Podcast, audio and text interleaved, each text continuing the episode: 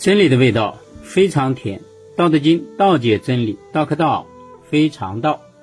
今天我们讲《道德经》的第四十六章：天下有道，却走马以奉；天下无道，戎马生于郊。祸莫大于不知足，咎莫大于欲得。故知足之足，常足矣。天下有道，却走马以奉。就是按照道的规律去治理天下，天下就会太平。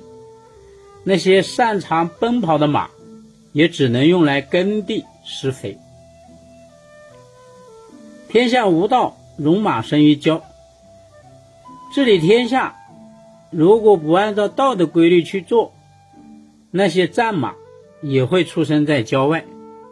你像战乱纷争，所以呢马也没个好地方。就是他生小马驹的时候，也只能在野外郊外出生。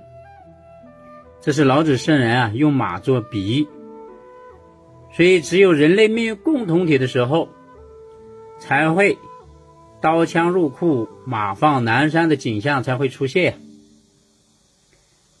祸莫大于不知足，灾难也好，灾害也好的形成，就是因为人们。